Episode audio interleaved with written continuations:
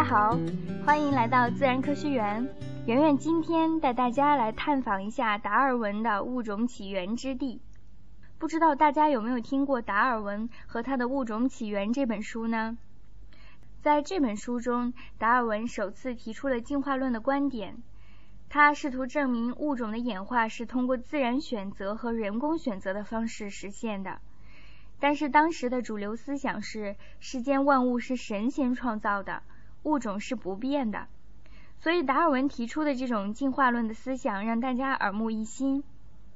达尔文把生物学建立在科学的基础上，提出的生命只有一个祖先，生物是从简单到复杂，从低级到高级逐渐发展来的，这样的论断震惊了世界。他发表以后，生物普遍进化的思想和物竞天择、适者生存的进化论。被学术界、思想界公认为十九世纪自然科学的三大发现之一。它对于近代科学的发展起了巨大的推动作用，对人类历史有着极大的影响。那么，达尔文的这种思想是怎么产生的呢一八零九年，达尔文出生于英国的一个家庭，家里世代都是医生。达尔文十六岁的时候，他被送到了爱丁堡大学学习医学。但是达尔文从小就喜欢打猎，他喜欢采集矿物和植物的标本。但是父亲觉得他这样是游手好闲的，后来把他送到了剑桥大学学习神学，希望他将来成为一个尊贵的牧师。达尔文毕业以后，他参加了英国政府组织的小猎犬号军舰环球考察。达尔文以博物学家的身份自费搭船，开始了考察活动。从1831年到1836年，这次历时五年的探险航行，达尔文收获特别多。他把旅途的见闻写成了《小猎犬号航行之旅》这本书。1859年，达尔文经过二十多年的研究，终于写成了科学巨著《物种起源》。那么，在旅行当中，达尔文看见什么了？在《小猎犬号航行之旅》这本书里面，达尔文详细的描述了旅行中所做的观察。书中最著名的一个考察地点就是加拉帕克斯群岛。一八三五年，达尔文登上加拉帕克斯群岛，开始了长达五个星期的考察。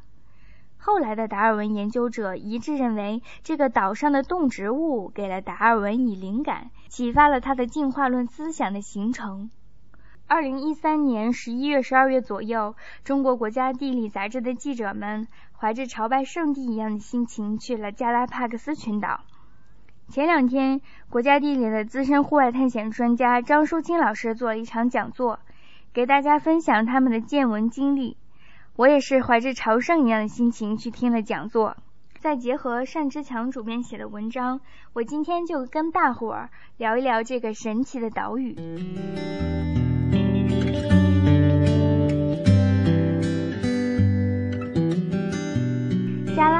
群岛隶属于厄瓜多尔，官方名称是科隆群岛，位于横跨赤道的东太平洋上，大大小小数十个岛屿散布在七千五百多平方公里的海面上。至今，绝大多数小岛仍然是保持着原始的自然的状态。张淑清老师他们坐飞机先到了加拉帕克斯群岛中的一个岛屿巴尔特拉岛，这是整个群岛的枢纽。他们在机场的大厅里面就看到了达尔文雀，后来在岛上一再与达尔文雀相遇。有时候他们在餐桌上吃饭，达尔文雀就会落到饭桌上啄食他们盘子里面的饭粒。其实不只是达尔文雀不怕人，岛上的所有动物都对人不屑一顾。他们去码头登船，母海狮就带着小海狮躺在栈道上，他们只能绕道。我看到有张照片是在当地的一个海鲜市场里拍的，现场有人切鱼片卖鱼，海狮和其他的一些鸟类就眼巴巴的在旁边等着，就像小狗一样，看着有没有多余的鱼片给他们吃。那种人和动物的关系特别的融洽。刚才我提到达尔文雀，为什么这种鸟要以达尔文的名字命名呢？原来啊。达尔文在加拉帕克斯群岛上发现了一些雀鸟，体型很小，羽色暗淡。一开始时，它们并没有引起达尔文的关注。后来，达尔文把采集的标本交给了著名的鸟类分类学家约翰·古德，请他分类。约翰·古德的结论是，这些小鸟是一些新物种，但它们在羽色、鸣叫、造巢等方面的行为极为相似。它们最大的分化是在喙形上，也就是这些小鸟的嘴的形状不一样。约翰·古德按照喙形把这些小雀分成了十四种。古德的研究结果让达尔文认识到了这些小鸟之间的差异，具有重要的意义。他在《物种起源》的第二版里说：“看了这些体型小而密切相关的鸟类在构造上的极性和多样性之后，人们确实会推想，后来由外边引进了一个物种，然后这个物种为了各种不同的目的发生了变异。”十四种达尔文雀各自形态上的微小变化，或者用达尔文的话来说，在构造上的极尽和多样性，很容易让人们想到它们是由一种原始的明确演变而来的。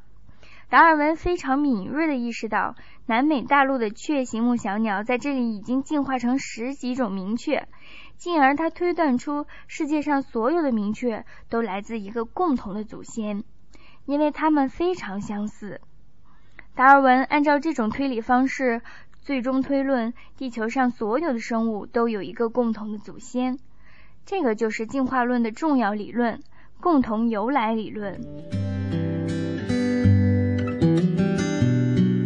刚开始给大家介绍过，加拉帕克斯群岛处在赤道附近，但是这里并不是终年高温多雨的，它位于东太平洋和三大洋流的交汇处，其中包括秘鲁寒流。这样的环境适合热带和寒带动物共存。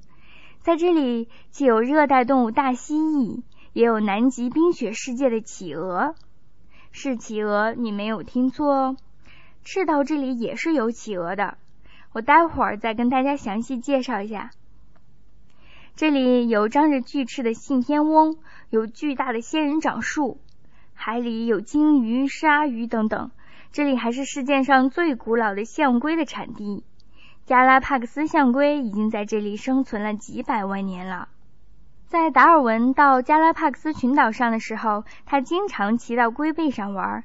达尔文记载道：“陆龟本来安详的走路，我一超过它，它立刻把头和脚缩回去，深深叹口气，趴在地上装死。”此时，我常踩到它的背上去，在龟壳后部跺上两脚，它就会又抬起身子来朝前走了。可见陆龟的脾气是非常好的。我猜这可能和它的饮食习惯有关。加拉帕克斯象龟是食草的动物，它主要吃仙人掌、草、树叶等等，每天平均进食三十二到三十六公斤。听起来是不是饭量很大啊？加拉帕克斯象龟是现存体型最大的陆龟，平均体长一点二米，最长能长到一米半长，接近半吨重。加拉帕克斯象龟只分布在加拉帕克斯群岛的九个小岛上。据说，最早到达这里的西班牙航海家把这里的巨龟称作加拉帕克斯，后来干脆整片群岛也用这个名称来称呼了。加拉帕克斯象龟是变温的冷血动物，它天亮以后要吸收太阳的热量，每天要晒一两个小时，一天觅食要用八九个小时。因为岛上淡水资源有限，所以加拉帕克斯象龟可以长时间不饮水。它们体内的水分主要吸取自来水和植物汁液，特别是仙人掌植物。象龟性情温和，与世无争，再加上强大的生存能力，它们的寿命一般是很长的。它们在野外的预期寿命超过一百年，是动物王国中寿命最长的物种之一。保存在澳大利亚动物园的标本是已知最古老的加拉帕克斯陆龟。在二零零六年，这只陆龟去世的时候，估计年龄已经超过了一百七十年。但是尽管是这么长寿，它也面临着灭绝的问题。达尔文刚到加拉帕克斯群岛的时候，加拉帕克斯象龟的数量大约有二十五万只，到一九九六年就只剩下了一万五千只。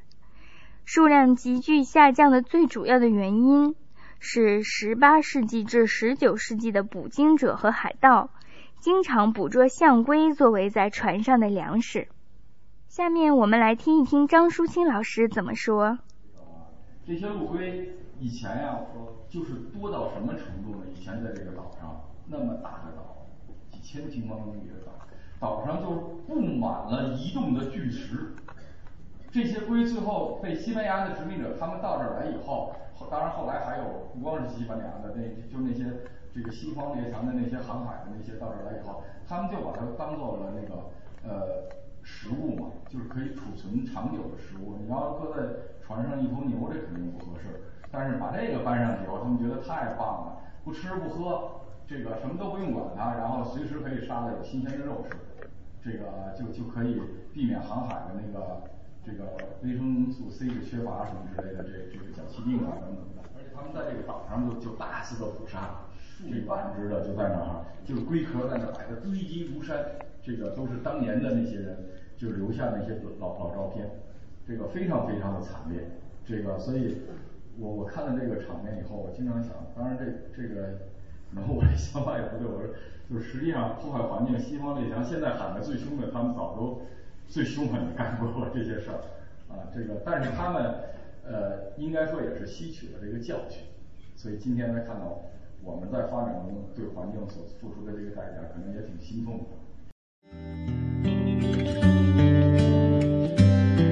加拉帕克斯群岛上比较特别的动物还有鬣蜥。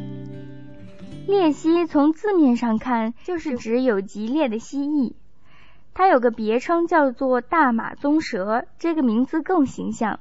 想象一下它的样子，就是背上长着马鬃一样的蜥蜴。鬣蜥的种类不多，其中最有名气的就是加拉帕克斯群岛的海鬣蜥和陆鬣蜥。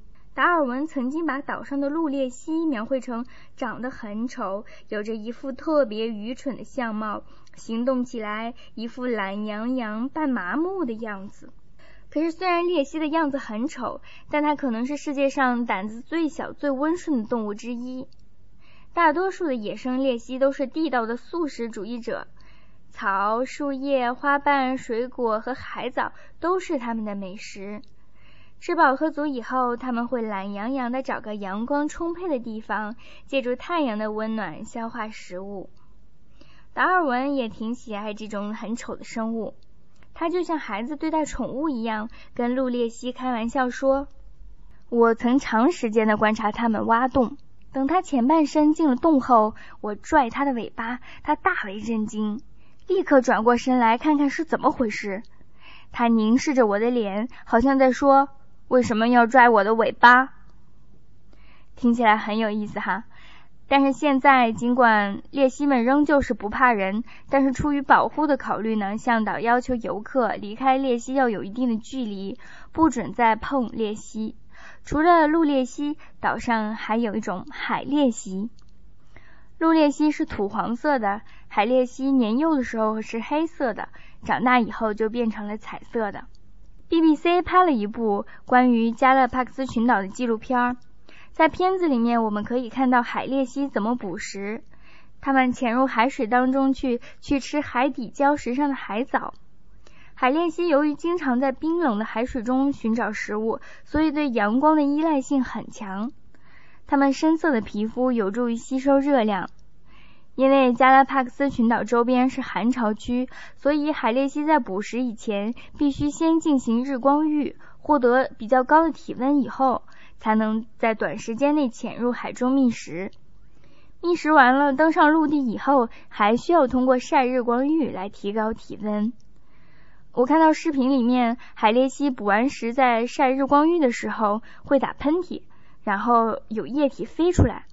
看起来好像是着凉感冒流鼻涕了，但其实啊，海鬣蜥的鼻孔和眼睛之间有一个沿线，因为海水中盐分很高，所以海鬣蜥通过打一个大大的喷嚏，然后把含盐的液体射向空中，排出体外。但是这些液体又常常会落在自己的头上，所以等盐分变干以后，它就给自己的头顶上戴上了一个小白帽，很有意思。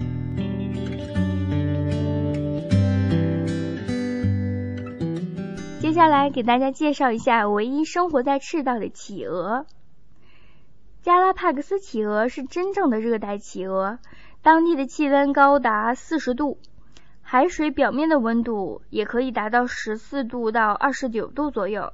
但是即便如此呢，加拉帕克斯企鹅也和其他企鹅一样，能在冷水中寻觅食物和繁殖。那么加拉帕克斯企鹅是怎么来的？它如何能够在热带生存呢？圆圆向张淑清老师请教了一下。老师您好，我刚才听您说这个呃这个地方存在企鹅，我想问一下这儿的企鹅和南极的是不是品种不一样啊？还有就是，它虽然是南嗯企鹅生活的地方有寒流存在，可能水温比较低，但是它毕竟是赤道地区，它的温度也应该比较高吧？企鹅是怎么生存的呀？呃，它一定不稀罕。这个就光南极它就有好多种企鹅，对吧？这个这个什么这个阿贝利企鹅呀，这个皇帝企鹅呀。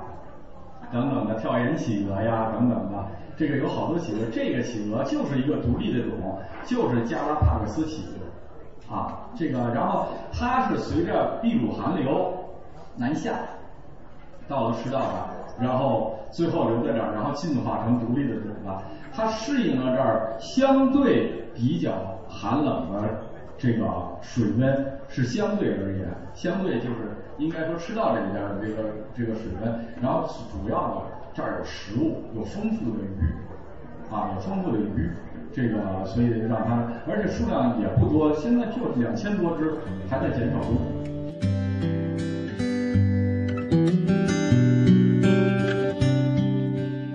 听完这样一个大概的介绍，大家有没有觉得这个小岛非常神奇呢？不管是达尔文雀、象龟、鬣蜥，还是企鹅等等，加拉帕克斯群岛上的大部分动植物都举世无双、独一无二。这个，这是全世界最神奇的地方之一。这个为什么？这个说它最神奇，是因为它在这儿是目前所知的动植物加在一起啊，进化速度最快的一个区域。呃，为什么是这样？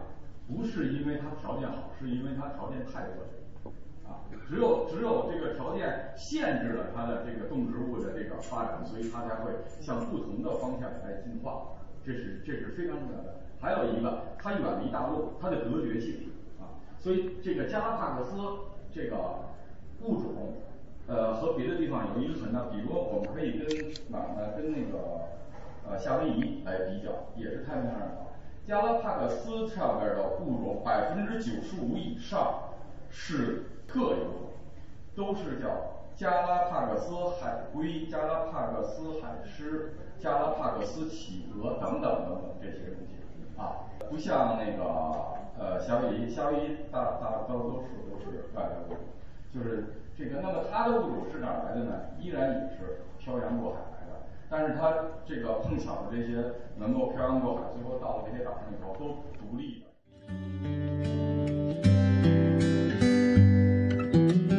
说到这里呢，我查到一个词叫加拉帕克斯综合症，说的就是日本手机的问题。不知道大家有没有注意到呢？国内销售的手机品牌有美国的苹果、韩国的三星、LG 等等。那为什么电子产品那么发达的日本？他的手机在中国却看不到呢。其实啊，日本的手机功能非常强大，但是正因为强大，使得日本越来越傲慢，不愿意与世界接触，增加了日本和全球市场之间的隔阂。所以，日本手机在海外市场水土不服，全军覆没。日本国内对这个问题有一个专门的称呼，叫加拉帕克斯综合症。除了这种情况，另一种极端的情况是，各种商家为了开拓更大的市场，有时候生产出来的产品呢都大同小异，同质化严重。所以在商场竞争当中，需要找到个性和共性的统一。呃，话题说的稍微有点远啊。刚才我给大家介绍了达尔文雀、象龟、鬣蜥等等。尽管加拉帕克斯群岛上这些特有的动植物和南美洲发现的动植物有相似的地方，但是总有细微却是要重要的差异，将加拉帕克斯群岛的物种和其他的物种区别开来。达尔文认识到，加拉帕克斯群岛上的生物群落本身就是一个小世界，这些丰富而有相互关联的差异，像是从一个原始的种进化而来。从加拉帕克斯群岛回来，单志强主编感慨万千。他说，在物种起源的最后段落里，达尔文表达了类似的意思，不过说的更深刻、更精湛、更充满激情。生命以此观之，何其壮哉！最初生命的几丝力量被吹入了几种或一种生命的形态之中。同时，这颗行星依照固有的万有引力运转不停。从这样一个简单的开端，演化出了无穷无尽的最美丽和最奇异的生命形式，并且这一过程仍在继续。加拉帕克斯群岛上的生命进化，只是这个宏大的、壮观的进化过程中的一个分支。但是这一分支却最终呈现在一个伟大的智者面前，由此他洞察了整个进程的奥秘。这就是浩瀚太平洋东部一片小岛的意义。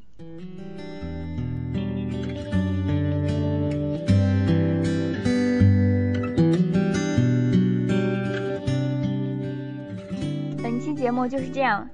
最近有一些热心的朋友。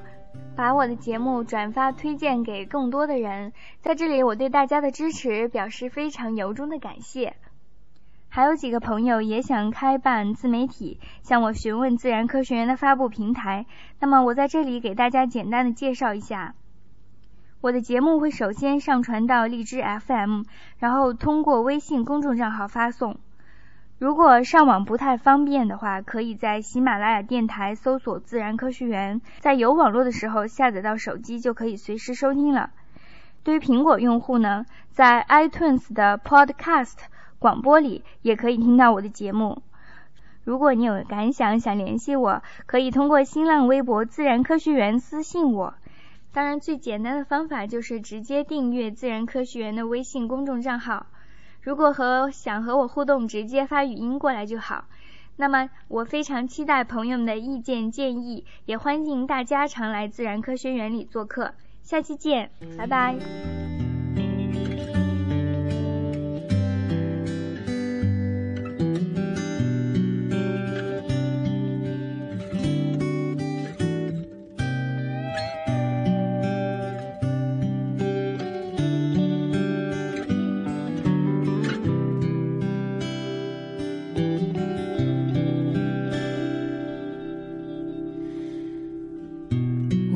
青春也不是没伤痕，是明白爱是信仰的眼神。什么特征，人缘还是眼神，也不会预知爱不爱的可能。保持单身，忍不住又沉沦。都是苦的，人的一生，感情是旋转门，转到了最后，真心的就不分。有过竞争，有过牺牲，被爱筛选过程，学会认真，学会忠诚，适者才能生存，懂得永恒。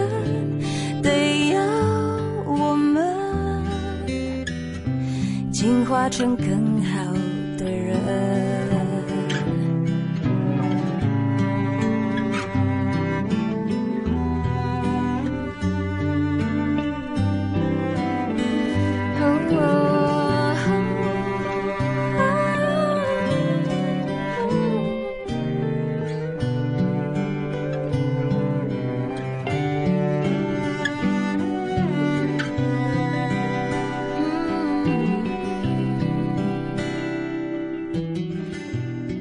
青春有时还蛮单纯，相信幸福取决于爱的深。读进化论，我赞成达尔文，没实力的就有淘汰的可能。嗯，我的替身已换过多少轮？旧情人心中变冷，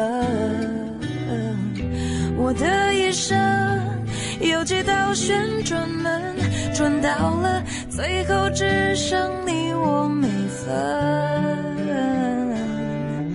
有过竞争，有过牺牲，被爱筛选过程，学会认真，学会忠诚，适者才能生存。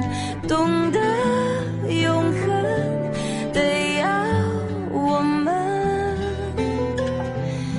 化成更好的人。哦，有过竞争，有过牺牲，被爱筛选过程，学会认真，学会忠诚，适者才能生存。懂得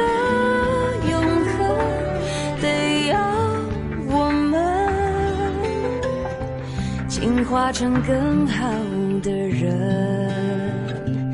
嗯，懂得永恒，得要我们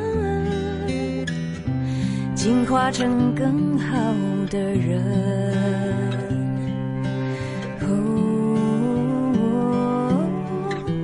进化成更好的人。